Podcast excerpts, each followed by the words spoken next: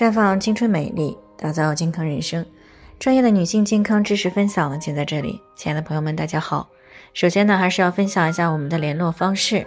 大家可以在我们最常用的聊天软件当中呢，搜索 PK 四零零零六零六五六八，关注以后呢，回复自测进行健康自测，可以更有针对性的了解自己的健康状况。接下来呢，就开始我们今天的健康话题。外国人都不坐月子，那我们？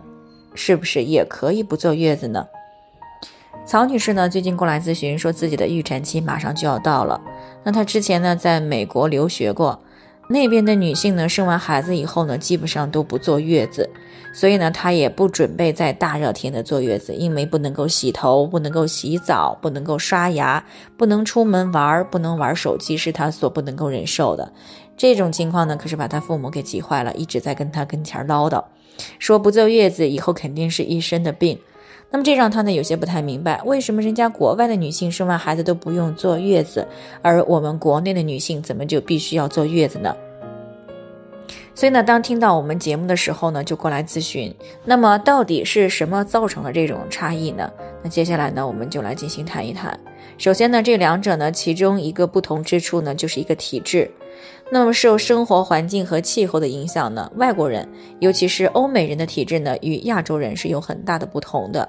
他们呢身材比较高大，骨节粗壮，身体素质呢天生就要比中国的女性要好。而且呢，外国女性的精力和体力呢也比中国女性要旺盛。这个呢是基因所决定的，是不会轻易改变的。其次呢，就是饮食习惯不同。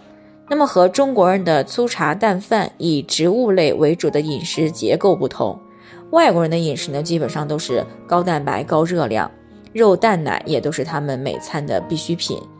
那相对于中国人来说呢，他们从饮食当中呢，摄入了更多的蛋白质，获取的营养成分呢也更高。所以呢，很多外国女性呢，从小喝凉水、吃生冷食物都没有什么问题。同样的，他们生孩子时呢，所受到的寒邪湿冷之气呢，对于他们来说就没有那么可怕了。再者呢，就是生活方式不同，外国女性呢特别注意注重锻炼身体，运动呢是他们日常生活当中不可或缺的部分。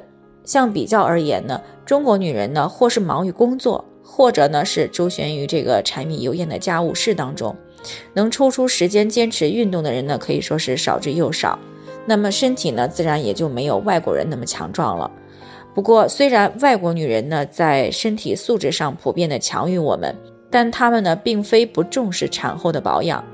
那欧美国家呢，把产后六周呢也称为产乳期，在产乳期呢也是要精心选择饮食和注重休养身体的，只不过说没有国内坐月子那么夸张而已。那当然了，传统坐月子的那些习俗呢，都是在之前生活条件比较恶劣的情况之下产生的。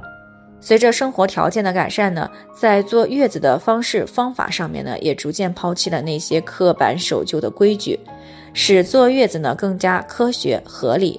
比如呢，在不受风寒湿邪侵袭的情况下呢，当体力恢复以后呢，洗脸、刷牙、洗头、洗澡都是可以的。